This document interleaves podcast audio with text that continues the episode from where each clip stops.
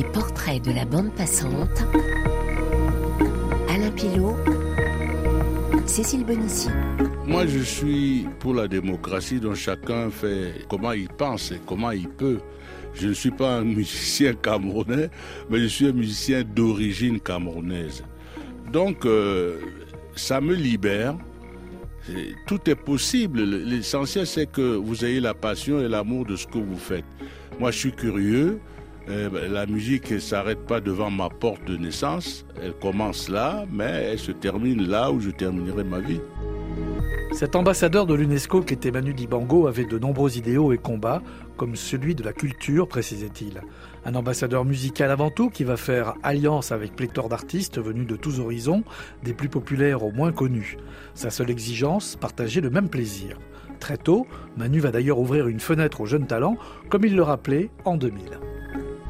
C'est parce que j'étais là à ce moment-là, et hmm. tu sais, le privilège, ça devient un privilège après.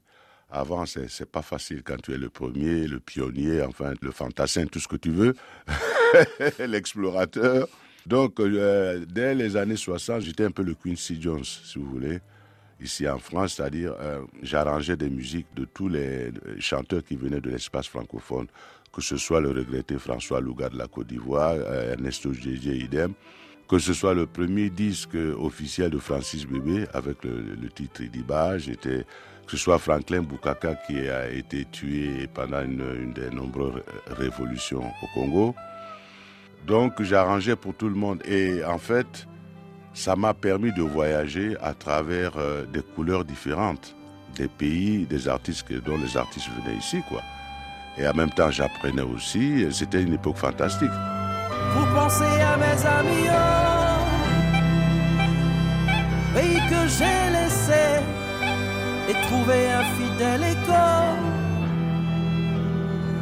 à ce que j'ai cherché à travers cette immensité.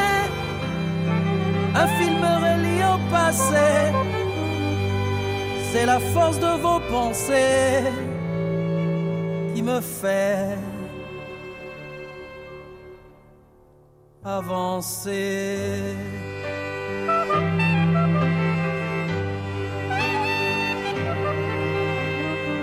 Manu Dibango, invité ici par son compatriote Henri Dikongué, autre Camerounais impressionné par Manu, le quadragénaire Blik Bassi, en 2019. Je pense que Manu Dibango, c'est l'un des artistes qui nous a permis de nous rendre compte, à moi et à mes compères de ma case, que on pouvait y arriver lorsqu'on était sérieux, on pouvait y arriver lorsqu'on était travailleur. Et je me rappelle d'une journée que nous avons passée avec le groupe chez lui. Nous sommes arrivés le matin euh, vers 10-11 heures. On l'a trouvé en train de jouer du marimba. Ensuite, euh, à midi, on a déjeuné avec lui. À 14 heures, il est parti jouer du piano. Et euh, lorsqu'on partait de là à 18 heures, il jouait le saxophone. Et nous, on était là. Quand on est ressorti de là, on s'est dit, lui, il est déjà connu comme ça. Et il travaille de cette façon. Nous qui ne sommes pas connus, nous sommes obligés de travailler double. Et ça nous a marqué. Et on s'est dit, bah, en fait, il n'y a pas de secret, quoi. Lorsqu'on le voit à cet âge-là déjà, qui continue à avoir un rythme de travail incroyable. Et voilà, Manu a, marqué non seulement ma génération, mais plusieurs générations et nous a donné l'envie d'y croire et, euh, parce que euh, lui, il était arrivé. Toutes les générations ont une affinité avec le travail de Manu Dibango. En 1986, il esquisse une union musicale avec les très populaires sud-africains Myriam Makeba et Hugh Masekela.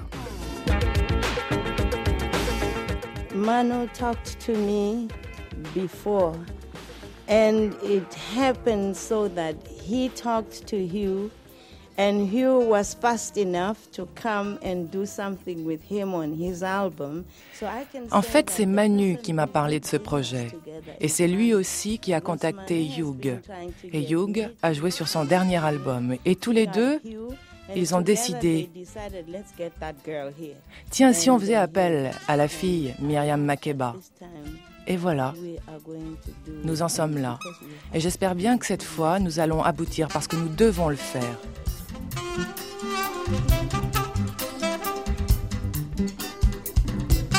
Myriam Makeba, c'est, elle a illuminé des gens comme nous d'abord parce que c'est la première africaine qu'on voyait, qu'on pouvait comparer à Ella Fitzgerald point de vue talent et qui avait une double casquette, celle d'être artiste et d'être combattante contre l'apartheid. C'est elle qui défendait donc l'Afrique du Sud et en fait en général une idée d'indépendance africaine à l'extérieur. C'était une grande dame. Afrique du Sud et Afrique centrale à l'instant, voici maintenant ce que cela donnait lorsqu'un Camerounais rencontrait un autre Camerounais.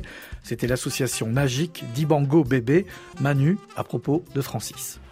Ah ben il m'a ouvert des horizons, hein, parce qu'il était guitariste. Moi, quand euh, je l'ai rencontré, il y a longtemps, quand même en 1951, dans une colonie de vacances, on est resté deux mois ensemble.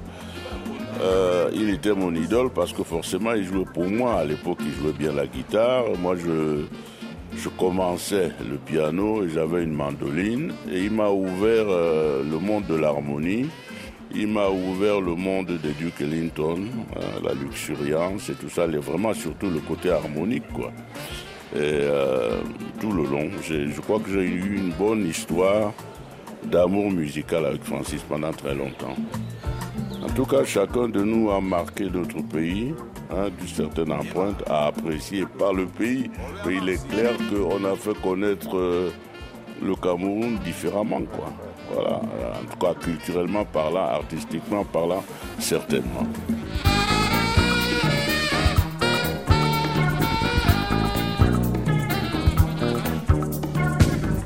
1982, Manu Dibango est au générique d'un concert en faveur des droits de l'homme, thème qui le touchait particulièrement. Les droits de l'homme, euh, entre autres, euh, c'est un problème crucial. Ce n'est pas le seul, c'est l'un des problèmes, un problème important. Et euh, mon Dieu, qu'on joue ce soir comme nous avons joué plein d'artistes pour défendre la cause des juristes qui ont eu la bonne idée de, faire cette soirée, c'est une très très bonne chose. Et Quoi de mieux que la musique pour s'affirmer, surtout quand on est africain? On ne peut absolument pas dire en deux mots ce que c'est que les droits de l'homme, la liberté. On peut dire qu'avant tout, ça commence par le respect de la personne qui est en face de vous. Si on commence à se respecter les uns des autres, vous verrez que les droits de l'homme euh, ne seront plus un problème du tout. Dans le cadre de la fête à Manu au Francofolie de La Rochelle en 1988, dans le sud-ouest de la France, Manu Dibango a une carte blanche il convie donc celles et ceux qui ont compté pour lui depuis ses débuts, à l'instar de Nino Ferrer. J'étais vraiment heureux ce soir que Manu m'invite parce que Manu c'est quelqu'un que j'aime fort. C'est quelqu'un avec qui j'ai eu une collaboration qui a été fructueuse sur le plan professionnel et chaleureuse sur le plan amical. Justement, Manu et moi, nous avons joué ensemble. À l'époque, moi j'étais une star, lui c'était un petit musicien. On s'est rencontrés, moi je l'ai vu jouer de l'orgue quelque part, et je l'ai engagé comme organiste, alors qu'il était, il a toujours été saxophoniste, c'était son premier instrument. Et moi je l'ai engagé comme organiste. Il a joué de l'orgue pendant quelques années avec moi. Et bon, je te dis, ça a été une, merveilleuse collaboration. Puis un beau jour, on s'est quitté parce que, non pas parce qu'on s'est disputé, mais il avait son chemin à faire. Et c'est quelqu'un pour qui j'ai gardé beaucoup d'amitié, beaucoup de chaleur, beaucoup de tendresse, d'estime aussi.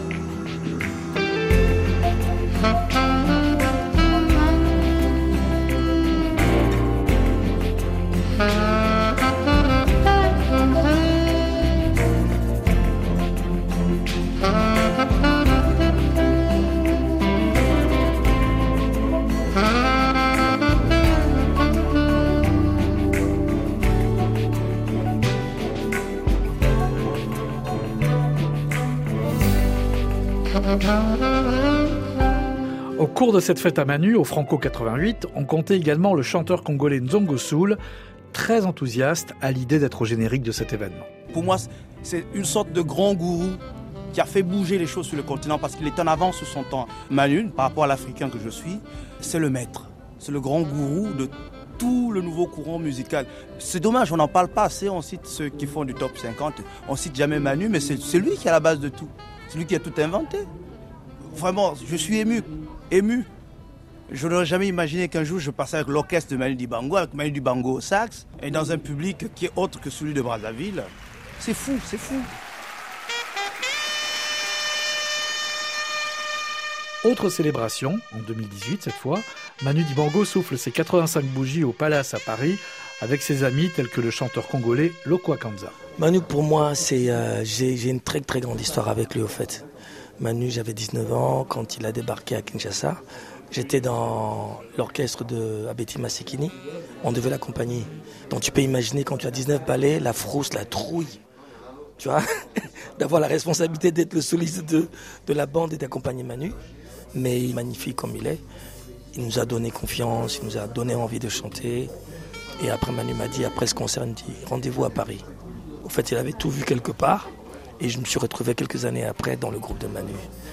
Et c'est un mec avec qui j'ai beaucoup appris. C'est surtout euh, sa grandeur et sa simplicité en même temps. C'est l'excellence, c'est euh, l'humilité, et la grandeur d'un être humain. Pour fêter l'anniversaire de Manu aussi ce soir-là, l'un des fondateurs de Cassav, le groupe antillais le plus connu en Afrique, Jacob Desvarieux. C'est le mec qui a incité euh, des tas de, musiciens à faire de la musique, entre autres à jouer du saxophone, mais à faire de la musique, quoi. Euh, aussi bien euh, en Afrique, aux Antilles, dans la Caraïbe, aux États-Unis, en Europe, partout, quoi. Et des gens de toute origine, quoi. Moi, je suis plus concerné par les Antilles et l'Afrique. Ben, c'est un des premiers qui nous a laissé croire que c'était possible. Donc ça, c'est... Avec ça, tu rentres dans une légende. Hein. Quand que ça est sorti, j'étais encore à l'école, je crois. Ça remonte à loin. Hein. Et à l'époque, franchement, euh, se dire, euh, tiens, il y a un Africain qui fait un truc qui passe dans le monde entier, waouh, ah, donc c'est possible.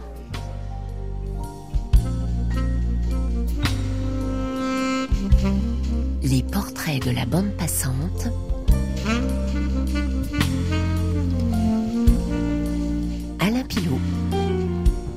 Au moment où l'on célèbre le 60e anniversaire de l'indépendance de la République démocratique du Congo, l'un des enfants de cet État, Relema, séduit l'artiste camerounais en 1994 via le disque Wakafrika. Moi j'adore Relema, il me le rend d'ailleurs à propos de ce disque, il a été l'un des artistes qui a sublimé cet album parce qu'il était venu euh, faire une voix démo pour un projet d'arrangement qu'on avait tous les deux.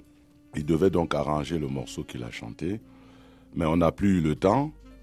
Mais il a eu le temps, lui, de mettre sa voix, soi-disant pour une démo, et puis sa voix était tellement magnifique qu'on a gardé sa voix. Donc c'est le seul qui n'a pas repris. il a fait ça en une fois.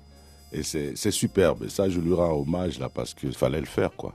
Et puis après, on a habillé le morceau, bien entendu. Réellement, les autres, pareil, je veux dire, Salif Keita, il était en tournée au Mali, il est venu exprès pour faire le disque. Il faut remercier la disponibilité de tous, tous les artistes, jusqu'aux musiciens, parce que Manu Katché, c'est l'un des grands musiciens, que ce soit lui, que ce soit Brice à la batterie, que ce soit Tony Allen. C'était un casting de rêve pour un projet de rêve. Manu, pour moi, c'est, un modèle, hein, dans le sens où au moment où je vivais au Congo, c'était le premier musicien africain qu'on a vu débarquer dans la musique congolaise qui savait jouer du jazz, du twist, du makossa, et tout ça mélangé. On était tellement ébahis par ce mec qui n'avait aucune frontière. Et aujourd'hui, c'est ça l'image que j'ai ici, c'est à cause de lui. Ça m'a séduit ce chemin où on voyait un musicien qui était toujours l'Africain parce que il y a une chose qu'on ne peut pas enlever à Manu, c'est son africanité. Il est tellement africain, mais en même temps, il est vaste et il est libre dans sa tête. Donc c'est vraiment pour moi un modèle et Dieu m'a donné la chance de jouer avec mon modèle. Homeless, homeless, one night sleeping on a midnight lake.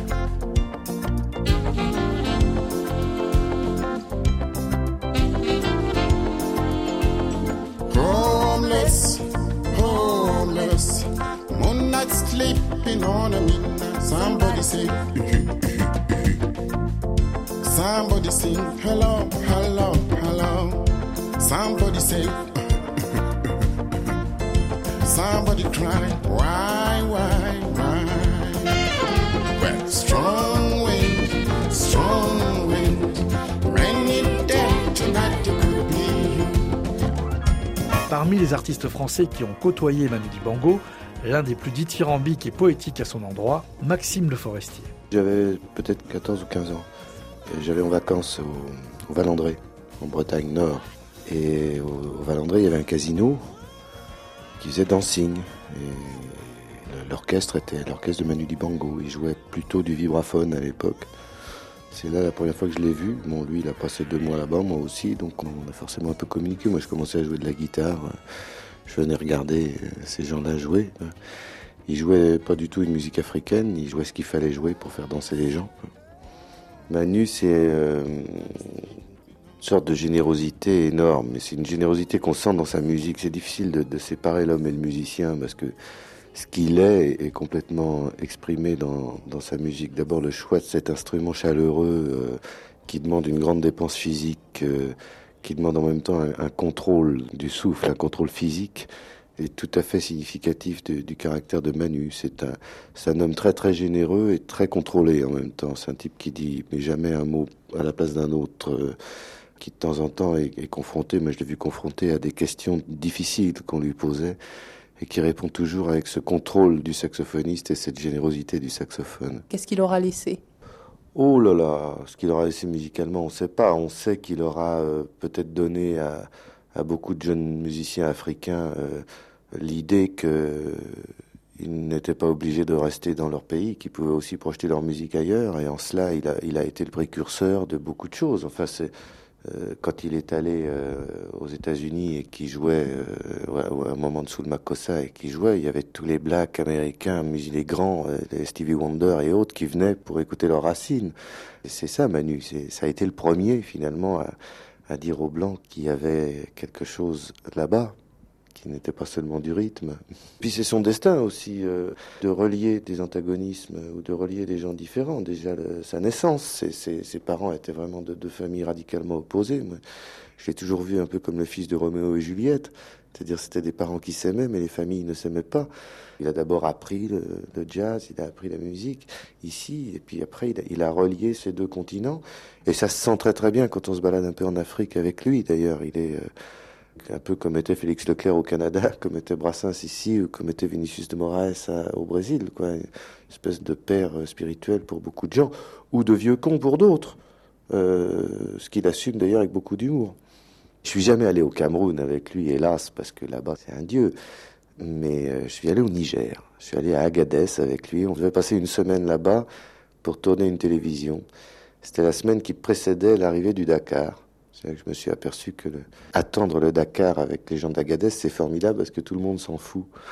C'est très très bien. Le, le, rallye passe un jour, puis il s'en va le lendemain en laissant des bidons et, ça ne change rien à la vie, ni avant ni après. C'est très marrant. Et euh, on a donc passé une semaine parce qu'il fallait qu'on fasse des tas de choses et je me suis trouvé dans la même maison que lui. C'est-à-dire on était quatre dans sa maison. Il y avait lui, il y avait euh, André, son manager, et il y avait moi, il y avait Aura, ma choriste euh, sud-africaine. Et comme il y avait trois chambres, moi j'ai dormi dehors, sous le ciel du désert, c'est génial. Et le matin à 8 heures, les gens venaient. Donc moi j'étais un peu comme le janissaire devant la porte. Et il demandait à voir papa. Et je disais, papa dehors. Alors on attendait. Aura faisait un peu de thé, puis je discutais un peu avec les gens. Et c'était des gens qui venaient le voir pour lui demander des tas de choses, ou simplement pour le voir, ou pour lui demander sa fille en mariage, ou euh, surtout pour lui poser des questions. Et c'est là que j'ai vu un, sage répondre à des gens. Parce que je me disais que beaucoup de vedettes dans sa situation auraient fermé leurs portes et n'auraient pas répondu. Et lui prenait du temps, évidemment, il prenait le temps de se lever, de prendre sa douche, d'écouter RFI et de, de, faire trois notes de saxophone. Ça, c'était un beau souvenir aussi. Tous les matins, il faisait une heure ou deux d'instrument quand même, face au mur. Parce que comme ça, le mur lui renvoie le son. C'était très beau de voir. J'ai pris des photos d'ailleurs, de voir cette grande silhouette face au mur avec l'ombre du soleil et le, saxophone noir. C'est magnifique. Et c'était très beau. Euh, Manu dans une maison, ça, ça oblige à faire de la musique aussi, puisque lui est tout de suite dedans, donc obligatoirement on, se sent un petit peu euh, amené à, jouer ou à, penser musique avant toute chose. C'est d'abord un musicien, Manu.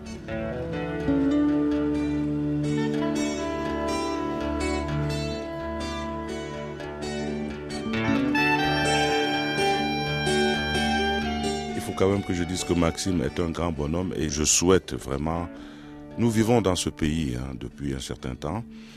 comme dans tous les pays, il y a des gens qu'il faut rencontrer et il fait partie des gens qu'il faut rencontrer parce que ils sont nécessaires pour le passage et pour la communication des uns et des autres. Elle a les mots, moi les gestes. C'est comme ça qu'on s'est tout dit. Le seul témoin qui l'atteste, c'est le ciel de notre lit. Tant qu'on ne les a pas écrits, on dit que rien des mots, le reste, les gestes s'envolent aussi.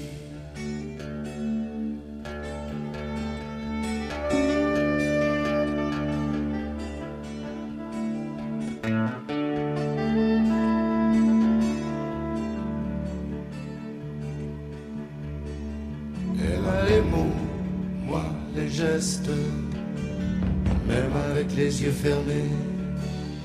Elle comprend, manifeste, sont les essais que j'ai faits. Dit au chagrin qui m'a quitté et qui me fuit comme la peste, que son geste m'a touché. Maxime Le Forestier et Manu Dibango en duo sur des mots et des gestes aux Francopholies de La Rochelle 1988. Les chanteurs hexagonaux, mais les Britanniques également, aux côtés de Manu. En 1997, Dibango répète auprès du London Community Gospel Choral. Amen. Toi, tu, toi, toi. Dipita la sou. Alléluia. Alléluia.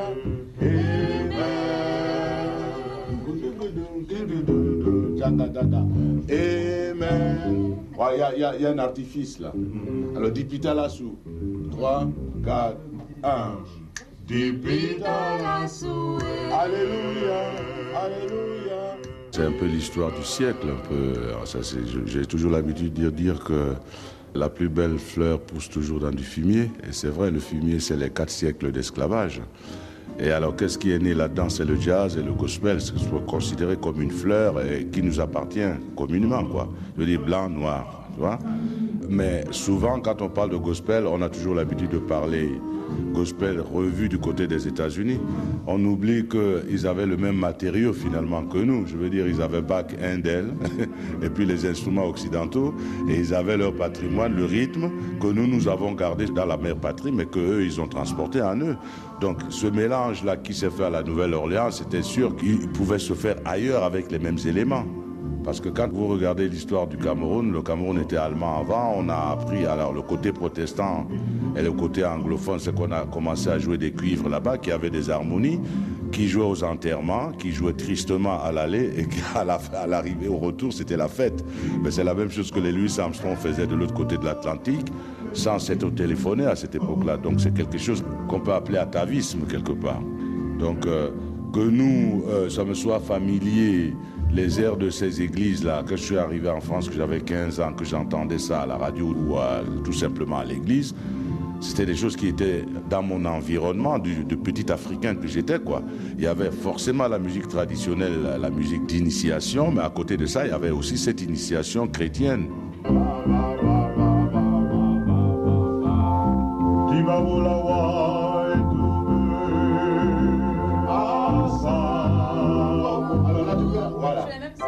Tu continues, tu continues, pareil quoi. Vas-y, va. Dis.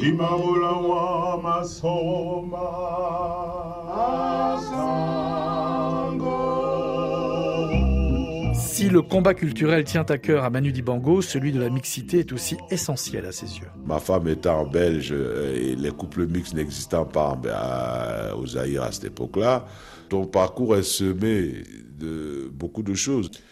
Déjà, à la maison, tu viens d'ethnie euh, antagoniste. Ça commence là d'abord, puis tu as la chance d'aller en France. Puis le genre de combat que des gens comme moi ont pu mener dans ce milieu francophone, colonialiste. Bon, alors si tu es fataliste ou des trucs comme ça, tu vois tout en négatif. Mais après, tu te dis, après tout, les épines, c'est pour tout le monde. Il faut que tu acceptes que c'est normal, ton parcours s'aimer d'embauche. Sinon, tu vas te dire que, ouais, c'est parce que je suis africain que j'ai pas réussi, on m'a fait ça. Ben, on fait, personne ne t'attend nulle part, blanc, noir. Personne n'attend personne.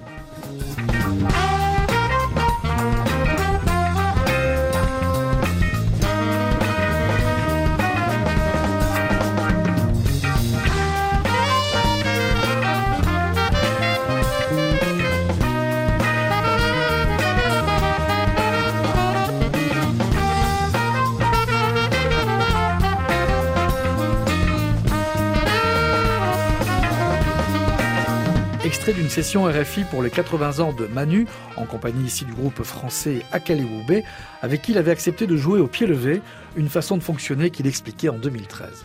Ben, ça fait partie de la vie en fait. Hein. Euh, quand tu arrives dans ce pays ici, moi j'avais 15 ans quand je suis arrivé ici. donc je quittais un monde pour entrer dans un autre monde où on communiquait déjà beaucoup plus euh, avec ce que ça comporte en fait. Hein. Tu passes ta puberté dans un autre pays, tu laisses tes parents, tu as le blues euh, parce que tu es seul dans le coin. Et puis, ben, le destin aidant, tu traces ton chemin avec les handicaps de tout le monde.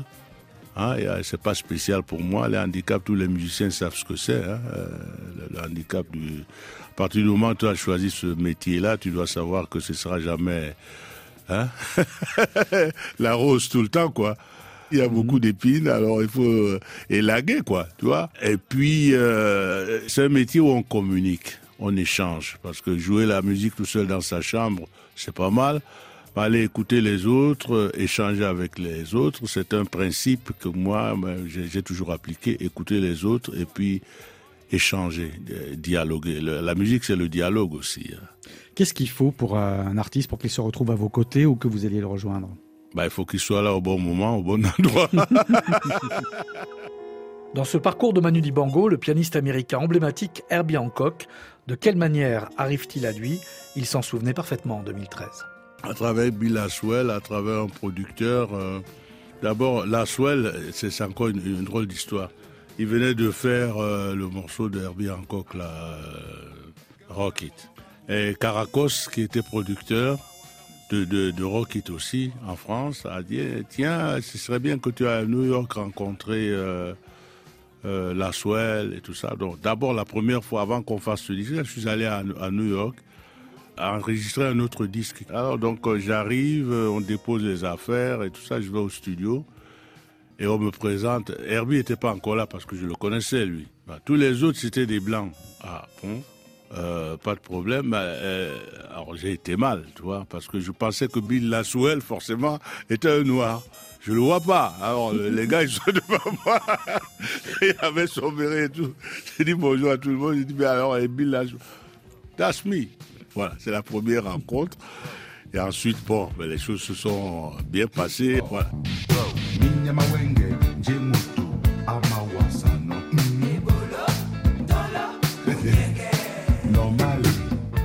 Manu, de nouveau en compagnie de son compatriote Francis Bébé sur Idiba, où il est au vibraphone.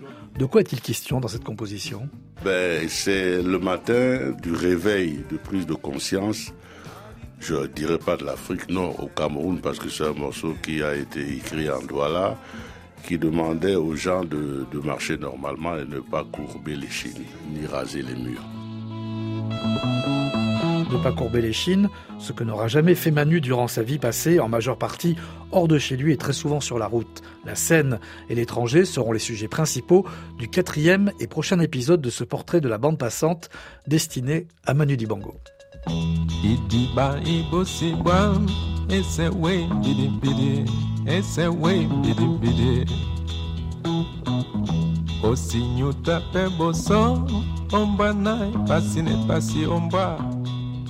ongi itele iteleno nde milema